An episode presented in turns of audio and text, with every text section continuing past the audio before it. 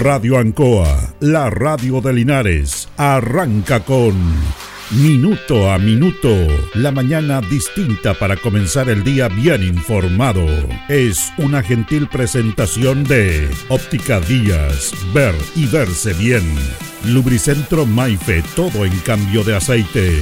Consulta médica del doctor Daniel Guzmán, siempre más cerca de usted. La Super Veguita del Baratini, estamos cerquita de usted.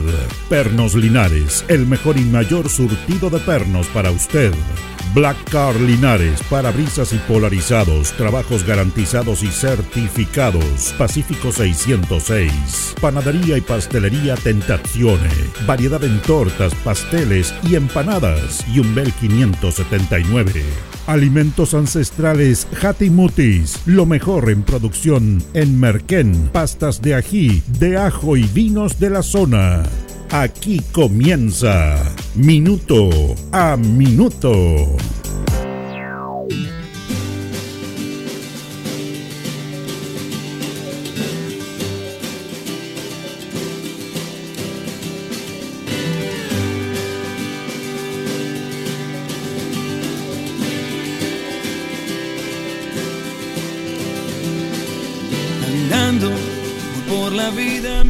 Se están planteando varios temas al interior del Congreso que tienen que ver con reformas importantes.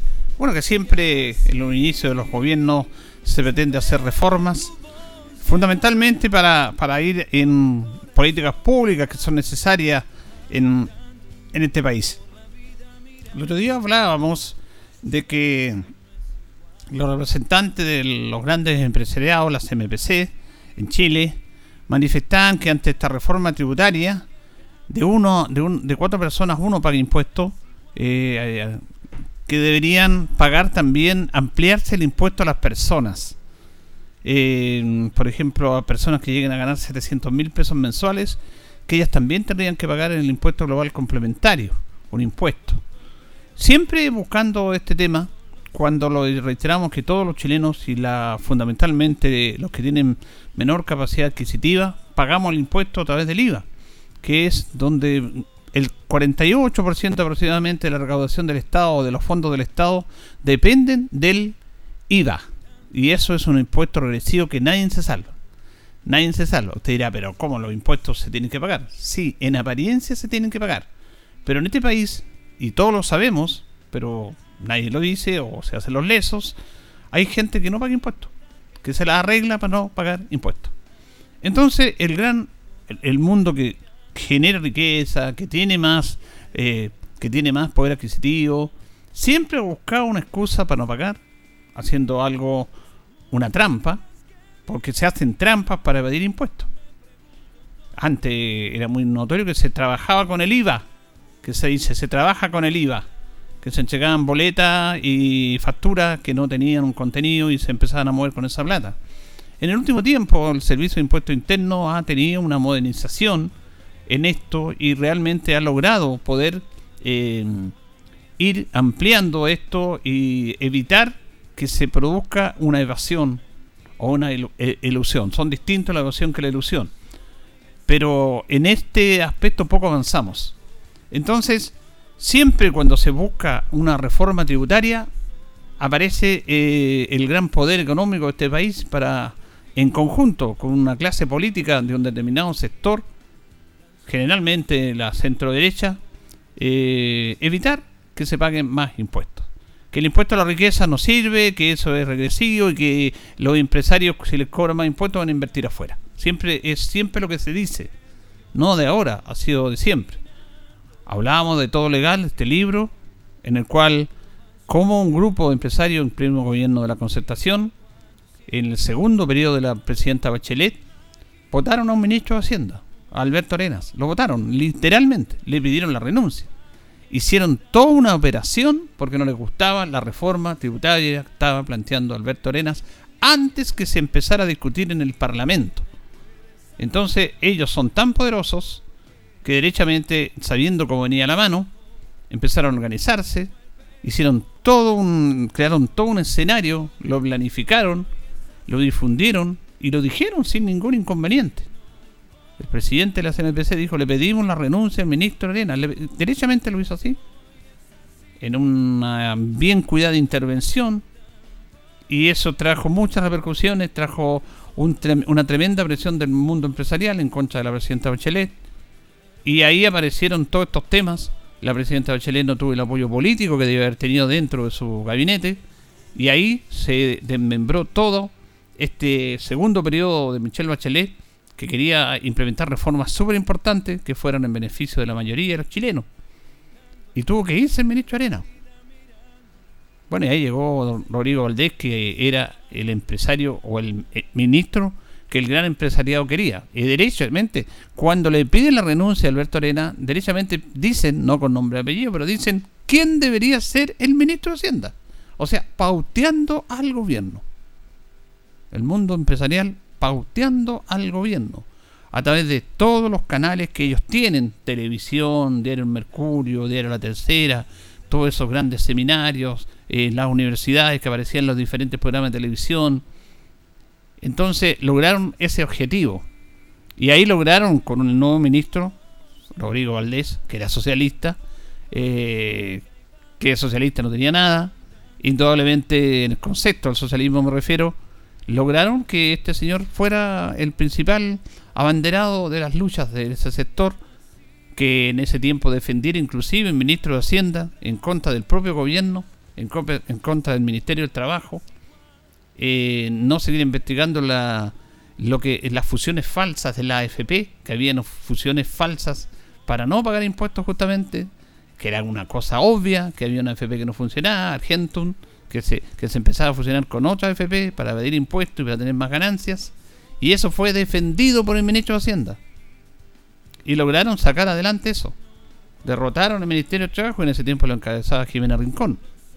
O sea, toda una operación para evitar pagar más impuestos. ¿Por qué no pagan más impuestos si está dentro de una estructura de esta sociedad que determinados sectores, de acuerdo a los ingresos, deban pagar más o menos impuestos?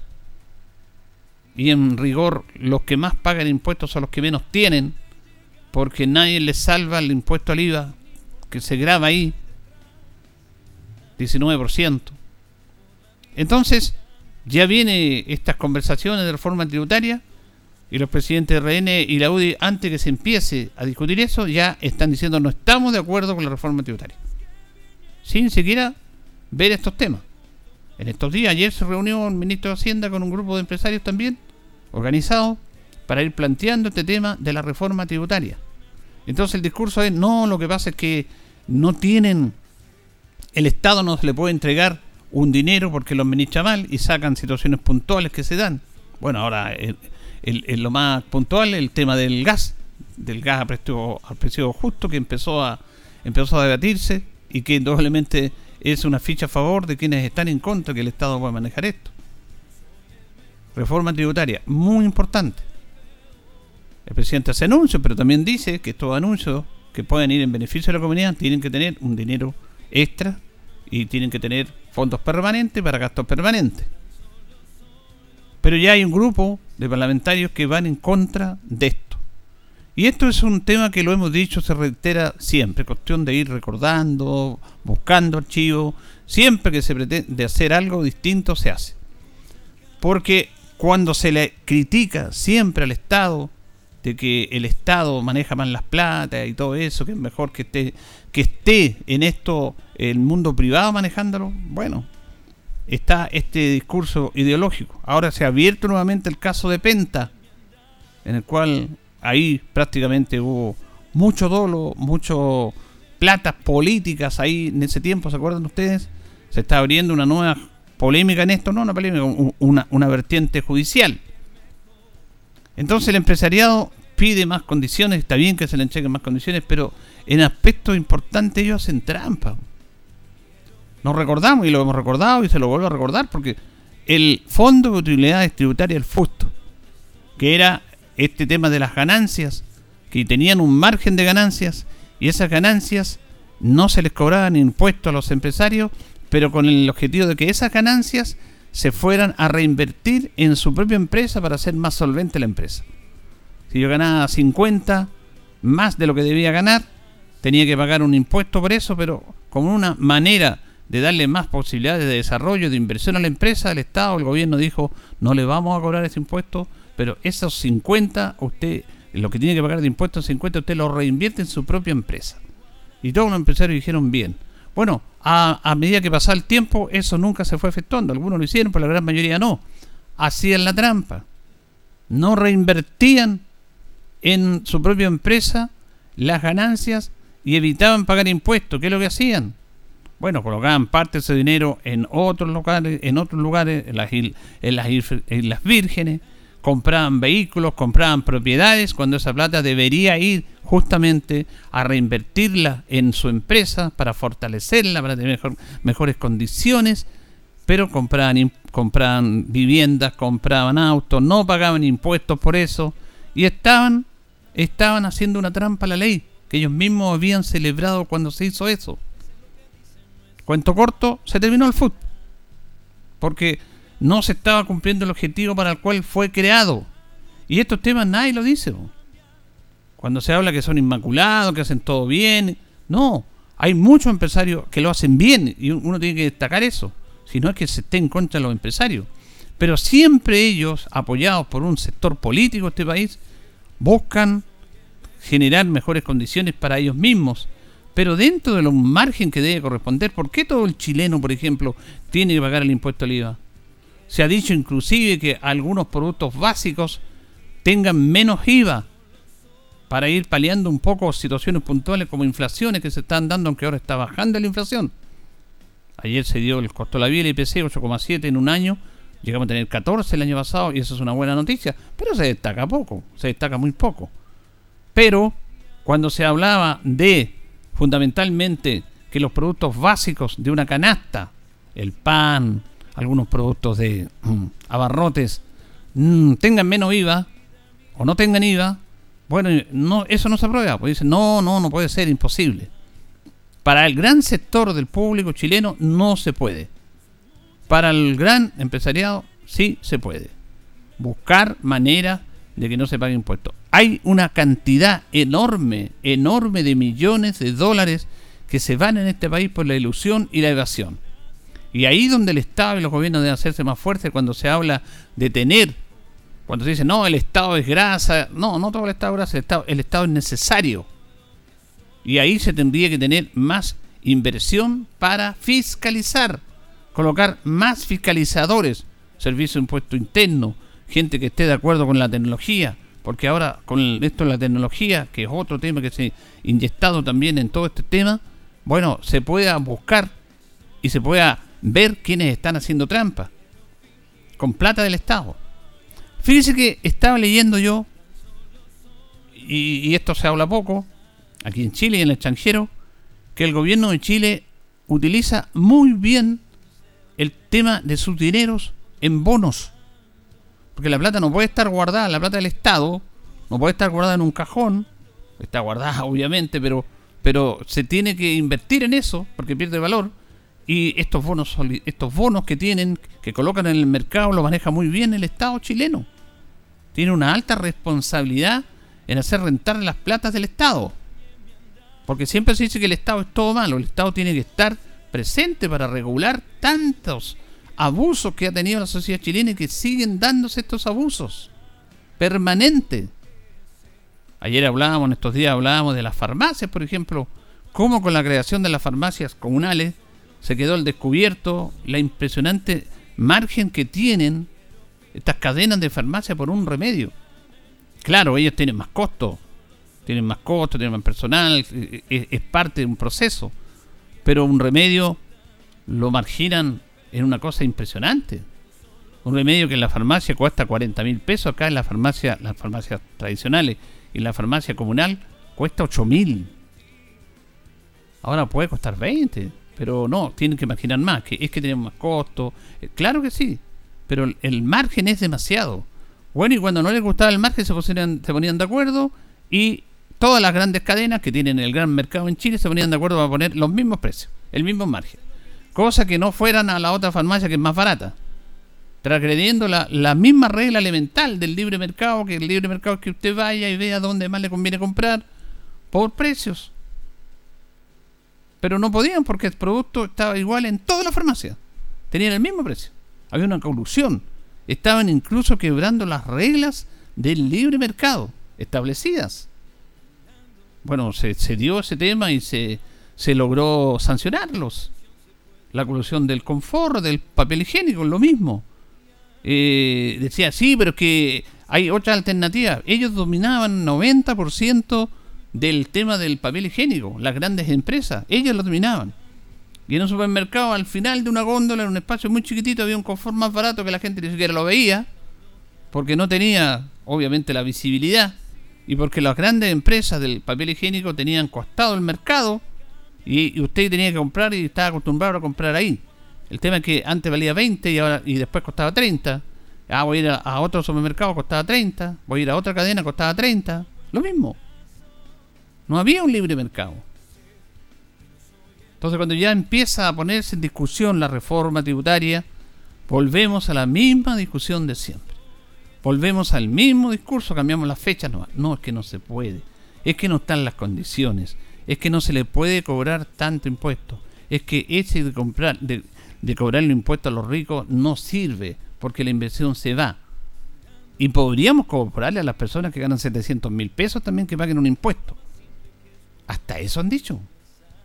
Usted que gana 700 mil pesos tendría que pagar fuera el impuesto tradicional, del IVA y todo, pagar un impuesto por el global complementario, las declaraciones que se hacen todos los años en abril.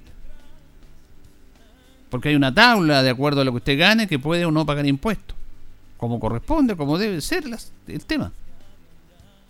Pero buscan, con apoyo político, que siempre lo han tenido, eh, manejar todo esto. Porque lamentablemente aquí este, este, este detalle económico y este programa económico creado desde hace tiempo es lo mismo. Están ellos dominando el país. No lo está dominando la clase política. La clase política no tiene la capacidad, no tiene la valentía de poder, bueno, poner las cosas como corresponde, poner los puntos sobre las guías. Estamos hablando de que se eh, no le fructificó la idea de legislar sobre el sexto retiro. Esto ya, ya pasó, cuando se, un proyecto no está aprobado, se tiene que esperar un año más para volver a ponerlo en tabla, pero este proyecto no va a pasar, a no ser que pase cerquita, me decía un auditor ayer, cuando vengan las elecciones y se pueda alguien poner nuevamente el sexto retiro, ahí podrían aprobarse. Porque esto todo va según las condiciones que dan. Entonces se rechazó el sexto retiro. Y los argumentos son los mismos de los economistas que están todos aliados de que viene una inflación, de que esto, que lo otro, siempre ha sido así. Pero, ¿por qué no se habla en serio de la reforma de pensiones? Porque ya te va a discutir la reforma de pensiones. ¿Por qué no hacen una reforma de pensiones? Y cuando se está dando esta idea de un 6% extra que va a estar a cargo del empleador en forma progresiva, ya están diciendo que ese 6% lo tiene que administrar los privados, las mismas FP, y no un ente del Estado que pueda ser solidario. Se está planteando que la mitad de ese 6% lo administre el, las aseguradoras o los fondos de pensiones, FP, como se quieran llamar, y el otro va a un fondo solidario. Entonces, cuando ellos eh, tienen que, cuando dicen, no, la plata es de los chilenos, no puede ir a un reparto, no puede ir a quedar al Estado, y cuando se dice que alguien quiere sacar la plata, ahí la plata no es de los chilenos, ahí es la plata de las grandes AFP, Pongámonos de acuerdo. Pero ellos nunca lo hacen y siempre está todo esto establecido. A mí me parece increíble que el mundo político tampoco le haga un contrapeso a alguien que está gobernando por ellos. Porque aquí el mundo económico está gobernando por quienes deben gobernar y por quienes deben legislar. Hace hace poco salió de la cárcel eh, el senador Jaime Orpiz, que recibía dinero de Corpesca para aprobar leyes, incluso lo que él decía en el Parlamento era entregado por Corpesca. Y, es un hecho gravísimo. Él fue condenado por otro hecho, por cohecho. Pero aquí recibía dinero todos los meses por parte de esta empresa para apoyar la famosa ley de pesca cuando el ministro de Economía era Pablo Longueira. Y eso quedó comprobado. La diputada Martizazzi, lo mismo coludidos con las empresas para legislar a favor de la empresa. En este caso de las grandes multinacionales que tienen el poder sobre el mar chileno para, producir, para explotarlo, en, todo eso. Bueno, esa ley favorecía a ese grupo de personas y no a los pequeños productores eh, marítimos. Entonces este tema se va repitiendo, se va repitiendo, se va repitiendo. Y la verdad es que ya no sé hasta dónde vamos a llegar. Yo no tengo ninguna esperanza de que haya una reforma tributaria como corresponda, que vaya en beneficio de todos. Porque dicen, no, si le vamos a dar más plata al Estado, el Estado no sabe, no sabe qué hacer con la plata. Y cuando tienen problemas, cuando quieren la banca, recorren al Estado. Bueno, poco, poco, poca esperanza tenemos, poca esperanza tenemos de que las cosas puedan volver a un cauce normal, cauce común, y esto es algo que se viene reiterando. Dos hechos importantes, reforma de pensiones, reforma tributaria. Pero ya un sector político ha dicho, no, vamos a estar en contra de la reforma tributaria. En contra de la gran mayoría de los chilenos. Porque dice, no, que el Estado desperdicia el dinero. No, no es así. El Estado tiene que ser un rol garantizador de garantizar esto. Si no lo garantiza el Estado, ¿quién lo va a garantizar? Quieren todo para ellos los privados, todo para ellos, que es lo mejor, hacemos la mejor las cosas. Vean un montón de casos donde no es así. Porque todo no es ni negro ni blanco. Hay cosas que el Estado hace bien y hace mal, y hay cosas que los privados hacen bien y hacen mal. Aquí nadie tiene la verdad y los hechos lo dicen. La única verdad es la realidad. Cosa que empecemos a escudriñar y a buscar cuán, cómo han pasado ciertas situaciones en el cual lamentablemente las cosas no son como todos quisiéramos. Tenemos que gobernar por un bien común y hacer buenas políticas públicas, decía Pedro Aguirre Cerda cuando asume la presidencia en el Frente Amplio, que fue el inicio de los gobiernos radicales que a pesar de que al año después que él asumiera un terremoto dejara en el suelo Chile, ese terremoto no impidió esta visión de bien común y de apoyar a los chilenos, porque hasta en la desgracia se logró sacar una lección positiva al crear la Corfo para reconstruir el país, una empresa pública para reconstruir el país y para desarrollar y para ir quitando las desigualdades que habían en esos años en nuestro país, a través de una visión política por el bien común y no por lo de alguno. Ese era el mensaje de Pedro Aguirre Cerda. Bueno, se han olvidado de ese gran presidente. Se han olvidado, obviamente, porque no cumplen ninguna de las misiones de lo que él hizo, porque él lo hizo, no habló de la palabra, habló de ese proyecto radical que después siguió con Juan Antonio Río y siguió con Gabriel González Videla. Años en el cual nuestro país progresó y en el cual la gran clase trabajadora tuvo el respeto, la decencia, trabajo digno que ayudaron a levantar el país. El país no lo levantan solamente los grandes conglomerados, como dicen algunos, los que tienen la plata. El país lo levantamos todos. Y fundamentalmente la gran masa trabajadora, que es la que realmente sostiene el progreso de un país. Sin masa trabajadora no seríamos nada. Pero siempre se ha dicho que quien tiene y quien mejora un país son los grandes empresarios, los grandes conglomerados, porque ahí está la plata. ¿Y quién hace producir a ellos? Pero de eso nadie se acuerda. Nadie se acuerda. Pedro Aguirre Juan Antonio Río, José Manuel Balmaceda, sí se acordaron de ellos. Sí fueron con la gran masa trabajadora.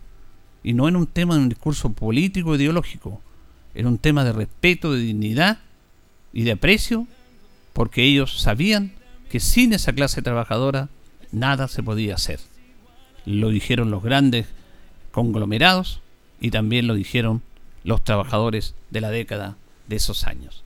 Señoras y señores, estos comienzos con valor agregado de minuto a minuto en la radio Ancoa son presentados por Óptica Díaz, que es ver y verse bien. Óptica Díaz es ver y verse bien. Usted ya nos conoce, somos calidad, distinción, elegancia y responsabilidad. Atendido por un profesional con más de 20 años de experiencia en el rubro, convenios con empresas e instituciones marcamos la diferencia. Óptica Díaz es ver y verse bien.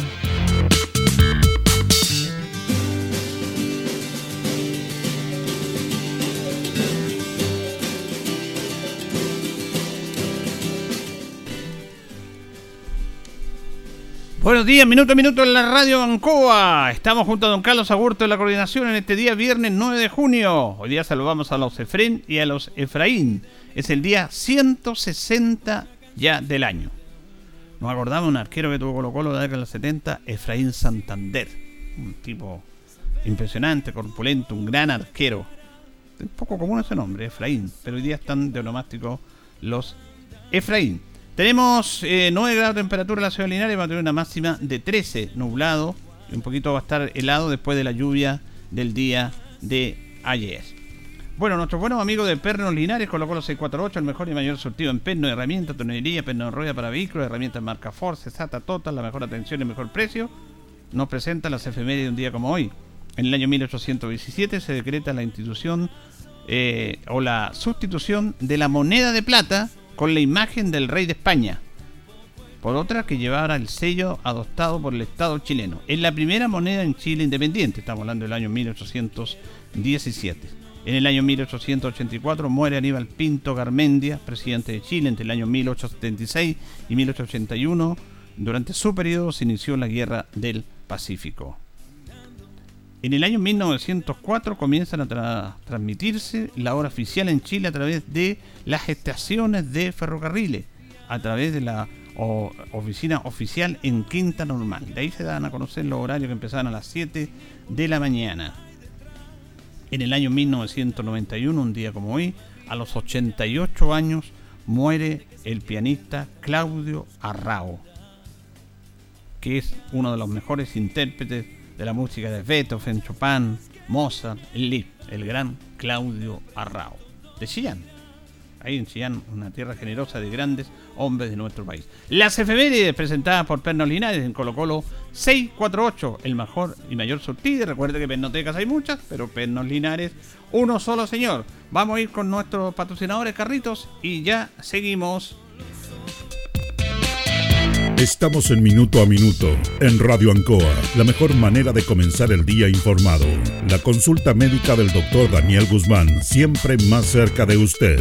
Se atiende por FONASA, ISAPRE, CAPREDENA y particular. Se hacen lavados de oídos. El doctor Daniel Guzmán lo espera en Kutmeller 333, frente a Plaza de Armas. Lubricentro Maife, todo en cambio de aceite. Le dejamos su vehículo como nuevo. Personal calificado, una atención cercana, convenio con empresas e instituciones. Maife, el lubricentro de los linarenses, ubicado en Esperanza 633, entre Lautaro y Yumbel.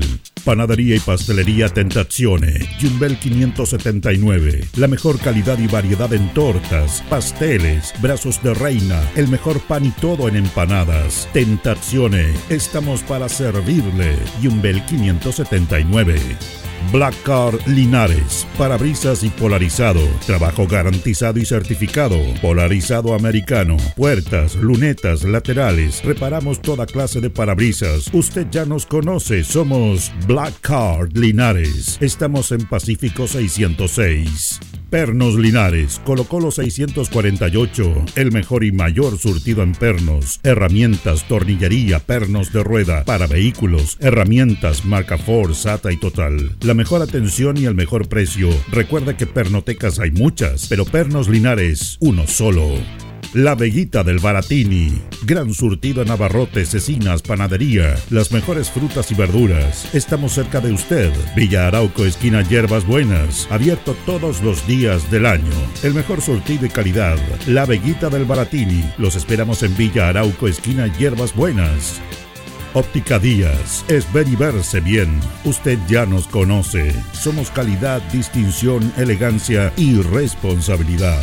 Atendido por un profesional con experiencia en el rubro, marcamos la diferencia. Óptica Díaz es ver y verse bien. Independencia 435. Alimentos Ancestrales Mutis te invita a ser parte de sus canales de venta en sus productos de ají cacho de cabra, merquén, pastas de ají y de ajo, vinos de la zona. Llámanos al fono WhatsApp más 569 93 95 04 68. Mutis, sabor con identidad e historia.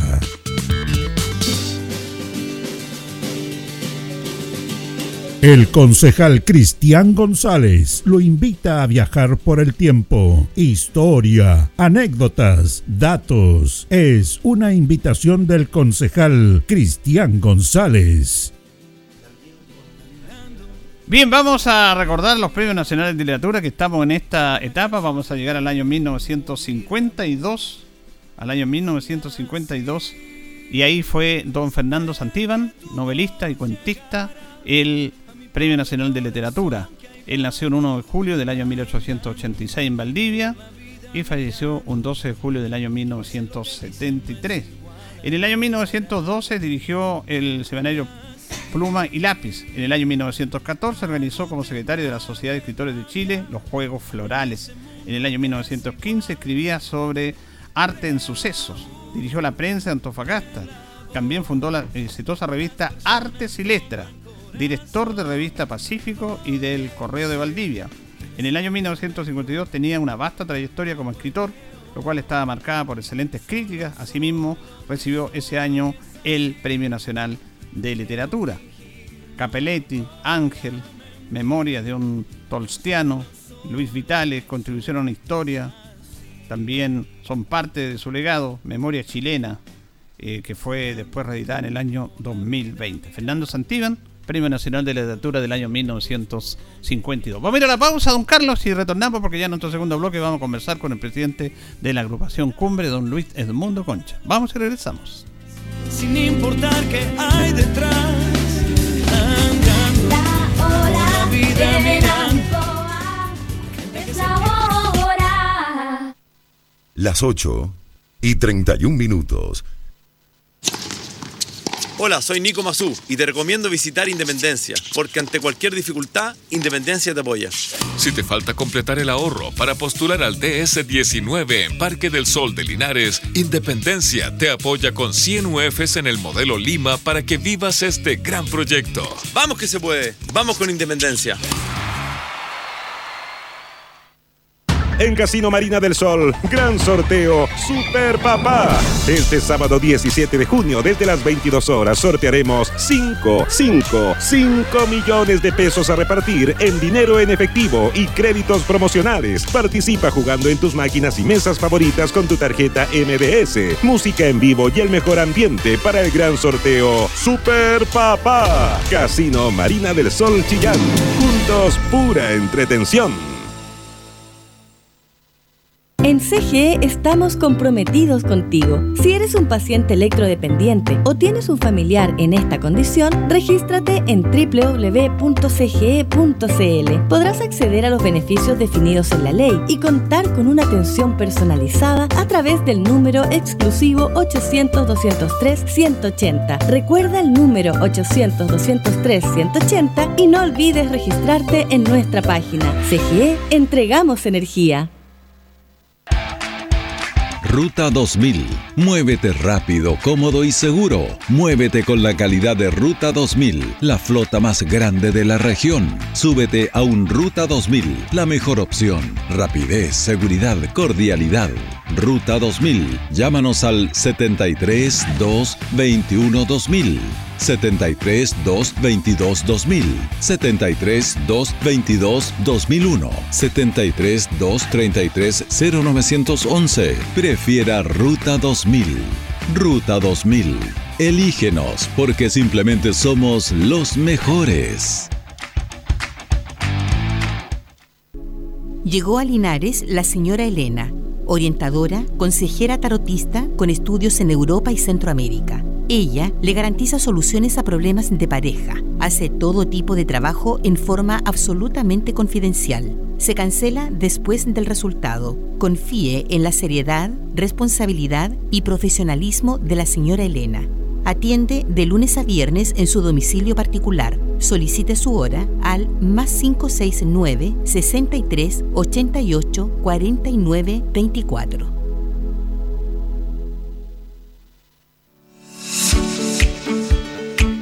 El centro, la voz del Maule, medio de comunicación líder en información. Solicita tu periódico impreso todos los domingos en kioscos y cafeterías de la región.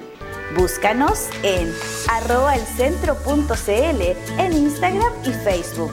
Nuestra página web www.elcentro.cl arroba elcentro.cl en Twitter, El Centro TV en YouTube.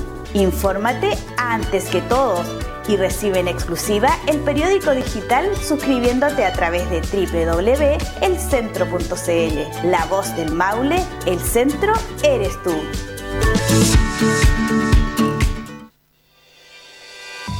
La Municipalidad de Linares y el Teatro Regional del Maule le invitan a usted y familia a la presentación del concierto de cámara de las obras de Félix Mendelssohn y Joseph Hind con la Orquesta Clásica del Maule este viernes 16 de junio a las 19.30 horas en el Teatro Municipal. Disfrute del mejor repertorio de estos clásicos de la música universal en un concierto excepcional de la Orquesta Clásica del Maule bajo la dirección del maestro Francisco Rettig este viernes 16 de junio, desde las 19.30 horas, en el Teatro Municipal de Linares. Entrada liberada. Retire desde ya sus invitaciones en la boletería del teatro o en la Casa de la Cultura Margot Loyola Palacios. La música y la cultura más cerca de ti. Financia Gobierno Regional del Maule y Ministerio de las Culturas, las Artes y el Patrimonio. Linares, un mejor lugar para vivir. Radio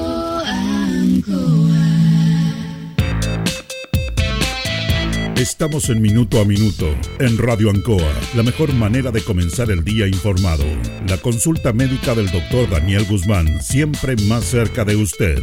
Se atiende por FONASA, ISAPRE, CAPREDENA y particular. Se hacen lavados de oídos. El doctor Daniel Guzmán lo espera en Kutmeller 333, frente a Plaza de Armas. Lubricentro Maife, todo en cambio de aceite. Le dejamos su vehículo como nuevo. Personal calificado, una atención cercana, convenio con empresas e instituciones. Maife, el lubricentro de los linarenses, ubicado en Esperanza 633, entre Lautaro y Yumbel. Panadería y pastelería Tentazione, Yumbel 579. La mejor calidad y variedad en tortas, pasteles, brazos de reina, el mejor pan y todo en empanadas. Tentazione, estamos para servirle. Yumbel 579. Black Car Linares, parabrisas y polarizado, trabajo garantizado y certificado, polarizado americano, puertas, lunetas, laterales, reparamos toda clase de parabrisas. Usted ya nos conoce, somos Black Car Linares. Estamos en Pacífico 606. Pernos Linares, Colo Colo 648, el mejor y mayor surtido en pernos, herramientas, tornillería, pernos de rueda, para vehículos, herramientas, marca Ford, SATA y Total. La mejor atención y el mejor precio. Recuerda que pernotecas hay muchas, pero Pernos Linares, uno solo. La Veguita del Baratini. Gran surtido en abarrotes, cecinas, panadería. Las mejores frutas y verduras. Estamos cerca de usted. Villa Arauco, esquina Hierbas Buenas. Abierto todos los días del año. El mejor surtido y calidad. La Veguita del Baratini. Los esperamos en Villa Arauco, esquina Hierbas Buenas. Óptica Díaz, es ver y verse bien. Usted ya nos conoce. Somos calidad, distinción, elegancia y responsabilidad. Atendido por un profesional con experiencia en el rubro, marcamos la diferencia. Óptica Díaz, es ver y verse bien. Independencia 435. Alimentos Ancestrales Hatimutis te invita a ser parte de sus canales de venta en sus productos de ají cacho de cabra, merquén, pastas de ají y de ajo, vinos de la zona. Llámanos al fono WhatsApp más 569 93 95 04 68. Hatimutis, sabor con identidad e historia.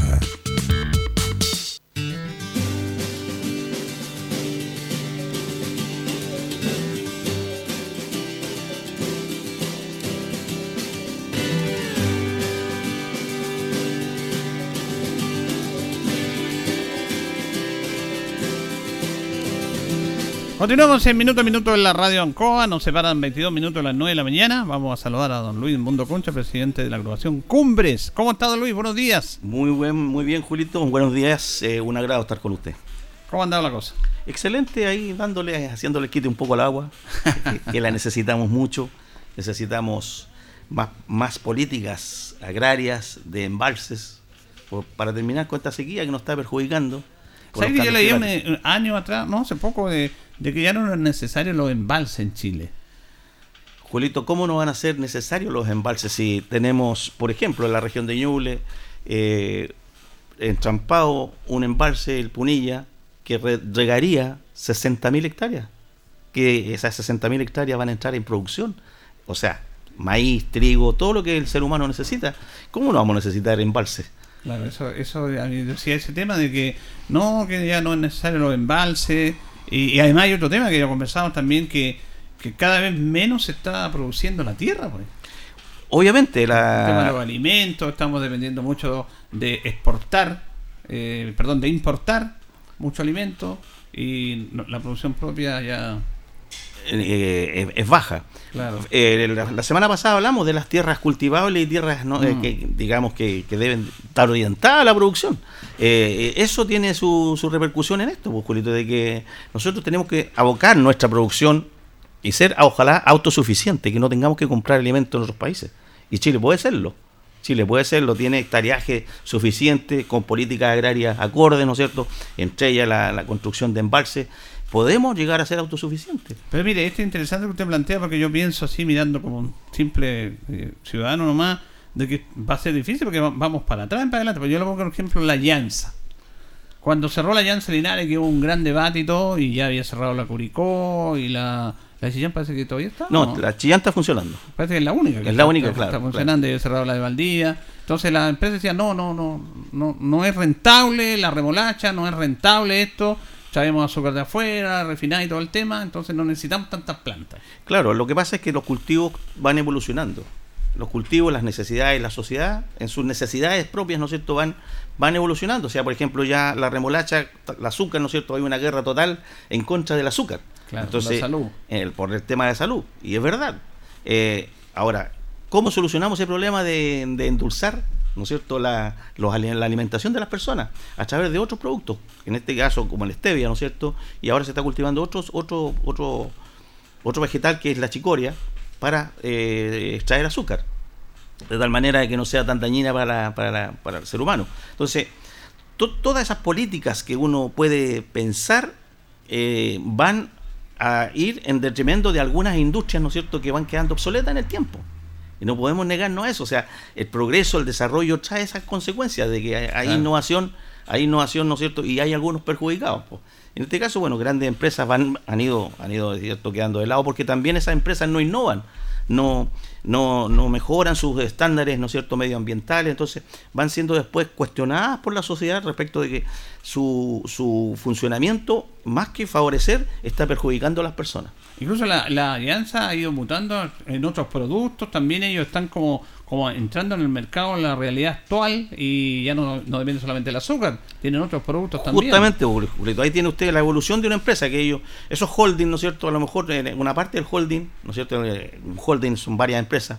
eh, una parte del holding deja de producir algo, pero se aboca a otra, su inversión va a otra. En este caso, Jansa también produce stevia, Jansa también produce este tema de la chicoria en la zona del sur del país, Osorno, eh, Valdivia, están orientados a esa producción. Entonces, eh, no muere la empresa en sí, a lo mejor una, una sucursal, ¿no es cierto? Como este caso de la Jansa Linares, eh, fenece, des- desaparece del sistema, pero la empresa en sí sigue funcionando. A, a mí lo que me preocupa es que eh, eh, saquemos estos tiempos evolucionando, pero por ejemplo, por poner un producto, el trigo. El Ya. trigo, yo no sé si usted tiene un antecedente que en su mejor momento, ¿cuánto es lo que abastecía el país? Porque no abastecía al 100%, pero abastecía, mm, no sé, por un 60 o 70% y lo demás se importaba, pero no se dependía tanto de la importación, sino que la gran mayoría dependía de la producción local. Pero eso, tanto el trigo como, no sé, pues el arroz han ido bajando las producciones, eso es preocupante. ¿ah? Es preocupante por lo, por, por primero que nada, Julito, mire, la zona de Chanco en algún momento fue el granero de Chile, la zona de Chanco, ya no se produce trigo. Entonces, ¿por qué? Porque van evolucionando las variedades, ¿no es cierto? Que eh, eh, no, se, no se mejoran las variedades de trigo. En este caso, en Chile se ha ido mejorando, pero eh, la, forma de cultivarlas son muy caras y las tierras, ¿no es cierto?, van necesitando mucha fertilización, eh, lo que encarece tremendamente el producto. En este caso en Chile, por ejemplo, la tonelada debe estar a un millón y medio de fertilizante, el valor, que es carísimo. Entonces, si usted va a sembrar una hectárea de trigo y va a tener, ¿no es cierto?, una rentabilidad de 300 mil, no tiene, no tiene razón de ser. en, circunstancias de que mejor la importa de, en otros países, ¿no es cierto?, en que sus costos, por, porque ellos cultivan mucho más, eso, eso hace que sus costos sean menores, ¿no es cierto?, eh, le puedan vender a Chile a menor precio. Entonces, eh, es una cosa de compra y venta, de oferta y demanda. Yo creo que Chile, bueno, en algunos casos, algunos productos nosotros tenemos que comprarlos, necesariamente, porque no podemos competir con grandes productores mundiales. Pero sí, en otros productos nosotros podemos ser autosuficientes. Ya, y ahí yo le pregunto el rol del Estado. Porque yo he escuchado que estos mismos productores de, de sus productos propios a tal nivel se habla de que el Estado apoya a esos productores para evitar la competencia del mismo producto del extranjero, les cobran más impuestos a los extranjeros, protegen, como se dice, la producción local. ¿Cómo, está nuestro país en eso? Yo creo que ahí estamos en un poco de alicaído, ¿ah? porque por ejemplo el caso de Cotriza, Cotriza es una, entidad, ¿no es cierto?, que regula en cierta forma los precios y el mercado. Eh, pero por ejemplo ahora llegó tarde, pues en el caso del maíz, llegó tarde este año porque entra en funcionamiento en mayo y ya el, maíz se vendió todo a unos precios irrisorios. Eh, muchos fueron a la quiebra. Entonces, como Cotriza tendríamos que tener, ¿no es cierto?, o, varias empresas dedicadas a la regulación del mercado. Porque, por ejemplo, tenemos el caso de la uva. 40, 50 pesos eh, por kilo de uva es una miseria. Las uvas quedaron botadas. Eh, la gente está arrancando las viñas, ¿no es cierto?, de uva país. ¿Por qué? Porque hay una competencia desleal en ese tema que el, senador Coloma, ¿no es cierto?, ingresó hace poco y va a, convertirse en ley, ¿no es cierto?, la competencia desleal de la uva de mesa con la uva vinífera. La gente está plantando uva de, mesa, ¿no es cierto?, la mezclan con la uva vinífera, hacen vino, ¿no es cierto?, y le ponen denominación de origen como que es todo vino de la zona. Entonces, eso es una competencia desleal. Todas esas regulaciones son lo que normalmente siempre nosotros acá hablamos, de que el Estado debe ser regulador y fiscalizador pero como no tenemos personal para eso, la gente está a su deriva, está a la deriva. O sea, el productor no, no tiene una, un respaldo. En el caso del trigo pasa lo mismo. Cotriza hace una, una muy buena gestión. Pero ¿a quién protege Cotriza? A los que están ligados a INDAP. A, a los pequeños productores que están ligados, pero y los demás que no están ligados a INDAP, los, mm. los intermedios. Son los que fenecen, en se mueren en este tema, porque un, un alza o una variación del mercado, ¿no es cierto?, en los precios internacionales, eh, sus costos se disparan y no, no tienen cómo, cómo tienen recuperar esas inversiones. Entonces, el Estado tiene que tener una, una función muy, muy, muy, muy primordial, básica, en, en, la regulación de los mercados. Sí, esto es un tema que uno a veces no entiende muchas cosas, pero, por ejemplo, en ese mismo tema eh, de la, del pisco, por ejemplo, que solamente allá en la zona del Limarí se puede plantar la uva para el pisco, porque se supone que esa zona es la más... Pero yo me acuerdo, no sé si que en esta zona se estaba reclamando también que porque eso no se ampliaba a otra región, porque aquí usted no puede plantar algo así porque está solamente allá. Y, ahí deberíamos el Estado, no sé, cumplir el rol de ampliar ese tema, buscar que entre más producción, no sé. Bien, me parece interesante lo, lo, que usted plantea, Julito, porque yo creo que eso es una labor de las autoridades locales. Claro. Es una labor de los senadores y de diputados. Si conocieran la realidad nuestra, realmente la, la, realidad de la agricultura, ya estarían luchando por esa por abrir ese, ese, ese, ese espacio, ¿no es cierto?, de que acá se hiciera eh, uso de los destilados. ¿Por qué no? ¿Por qué no mejorar, ¿no es cierto?, los destilados en aguardiente. ¿Por qué no? Aprovechar mejor los subproductos del vino. Hay una competencia y, y las regulaciones que me parecen políticas más que nada, que son que el, vino se puede exportar hasta la, o sea, el pisco se puede eh, fabricar hasta la cuarta región. Claro. Pero si acá también nosotros podemos hacer pisco. ¿Te acuerdas de la fábrica a través de JL? Se hacía destilado. Exactamente. JL muy famosa. Famosa. ¿Por, por qué, por qué no, no podemos variar esas regulaciones? Si un decreto, basta. Mejoramos la agricultura. Nosotros tenemos convenios internacionales. Obvio, hay que respetarlo pero internamente nosotros podemos, Chile es uno solo. ¿Por qué tenemos que tener tantas limitaciones? Si necesitamos producir, necesitamos salvar a los viñateros, a los pequeños productores, que a lo mejor con ese, al realizar esa labor, salvarían los costos anuales. Este es un tema que yo converso con Don Luis porque él sabe ese tema, conoce ese tema, estudió para eso y es algo que, también me preocupa, por eso uno lo, lo sabe lo superficial nomás, por eso le preguntamos a él, ¿por qué hablamos de todos estos temas? Porque a nosotros nos preocupa, nos preocupa este tema de las tierras, la otra vez conversábamos. Eh, usted explicaba lo que era ese como costero. ¿ah? ¿Por qué no cualquiera se, porque yo decía, ¿por qué esa zona ya es tan deprimente y para acá se siembra de todo? Es que para allá en los suelos no, no se puede sembrar, sembrar lo que se siembra para acá, ¿no es cierto? Eso Lo, lo explica muy bien. Pero, por ejemplo, a mí me preocupa que los campos chilenos no se estén sembrando, que se estén vendiendo parcelas y que esas parcelas ya no estén dedicadas solamente a sembrar, a cultivar alimentos, sino que a hacer eh, loteos regulares, propiedades, cabañas de buen vivir, cuando la tierra tenemos que, que tenerle, cuidarla para producir alimentos, si no, ¿qué vamos a comer? Bueno, la, eh, si nosotros pensáramos, digamos, un poco a cinco años, estaríamos muy preocupados de, de todo lo que son las tierras cultivables que se están cambiando su uso habitacional. Mm. Porque media hectárea eh, de trigo sería fantástico. En vez de una casita para ir a Claro. disfrutar el fin de semana. Exacto. Yo creo, bueno, la libertad del chileno y la libertad del mercado permite eso. Pero por favor, eh, ¿por qué no lo hacemos en los cerros? ¿Por qué no lo hacemos donde no en donde sean ter- tierras cultivables? Eh, Debe haber una prohibición de eso. Y yo creo que vamos a terminar, Julito, en unos 5 o 6 años más, a lo mejor menos, en que las tierras que son cultivables va a ser prohibitiva no tenerlas en producción. Mire, el año pasado con el este ministro Valenzuela, que algunos lo critican y todo, pero él puso el, tema ahí de estos famosos loteos regulares, que esos ter- estos terrenos que se compraban que eran cultivables se empezaban a vender para hacer conjuntos habitacionales, loteos regulares como se llamaba. Pero la gente empezó a poner el grito en el cielo, pues, no, que Pero eso, eso, Julito, se va a convertir en ley.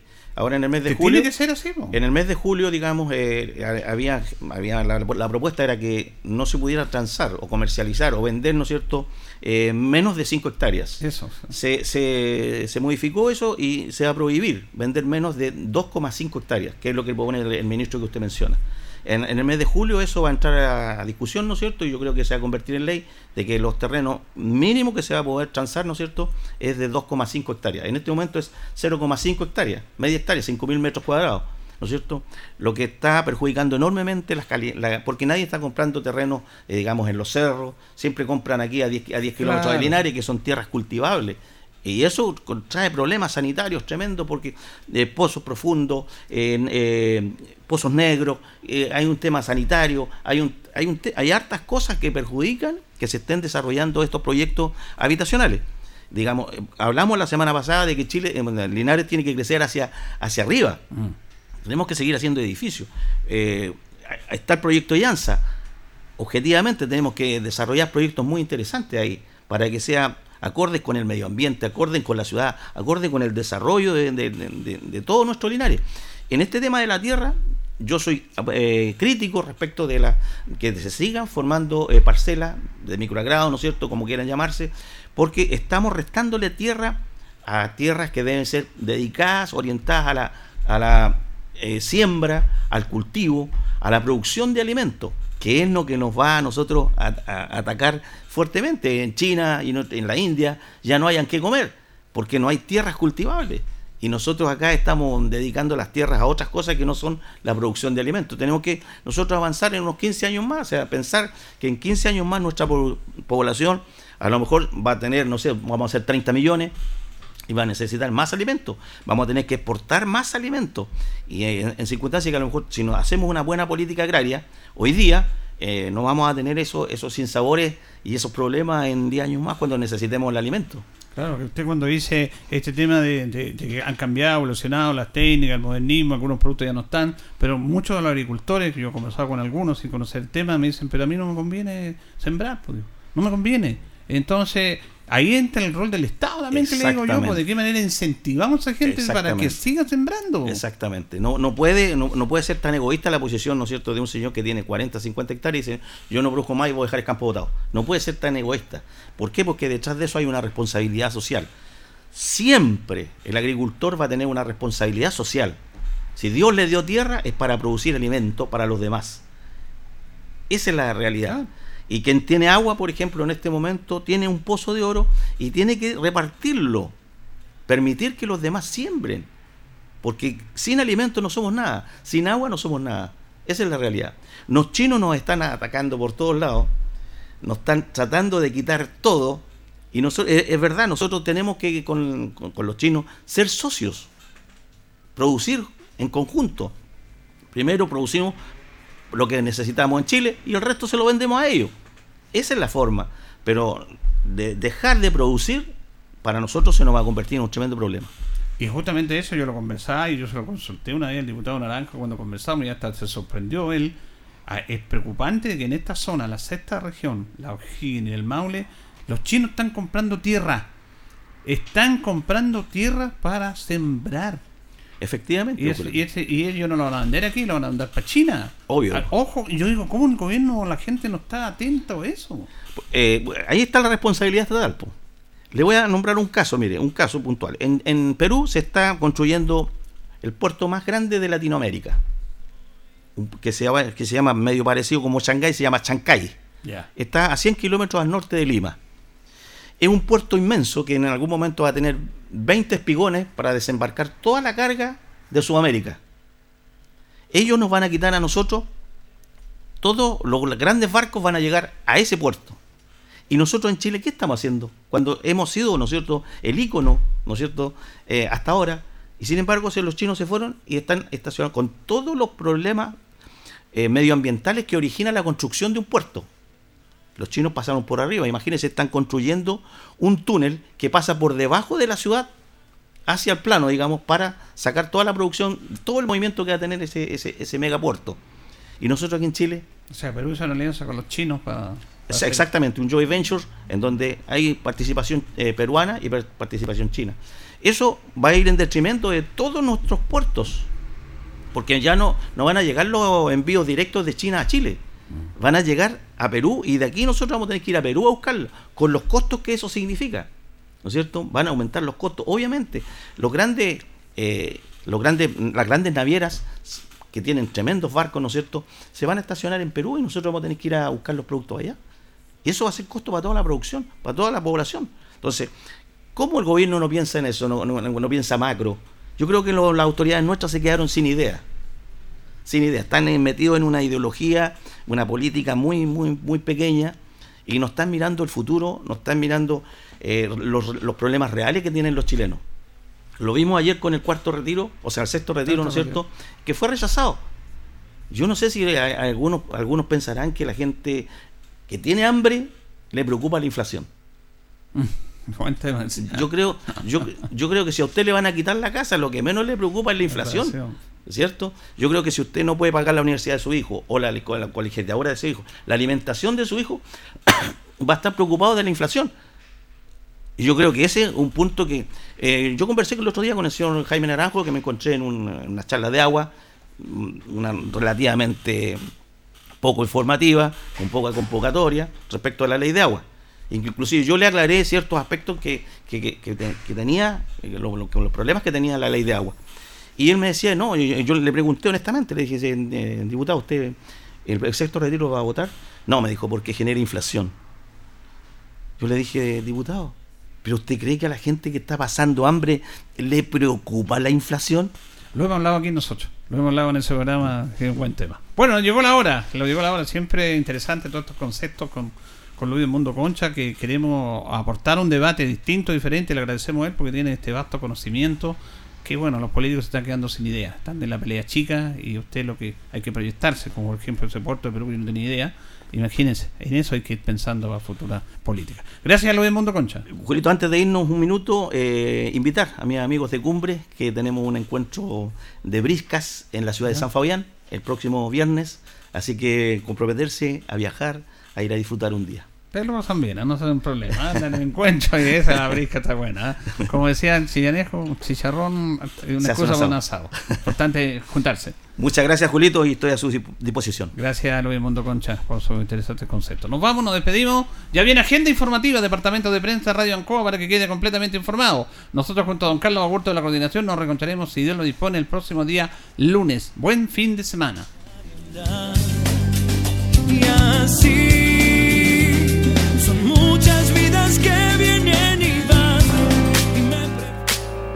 Radio Ancoa 95.7 presentó Minuto a Minuto, noticias, comentarios, entrevistas y todo lo que a usted le interesa saber. Minuto a Minuto, gracias por su atención.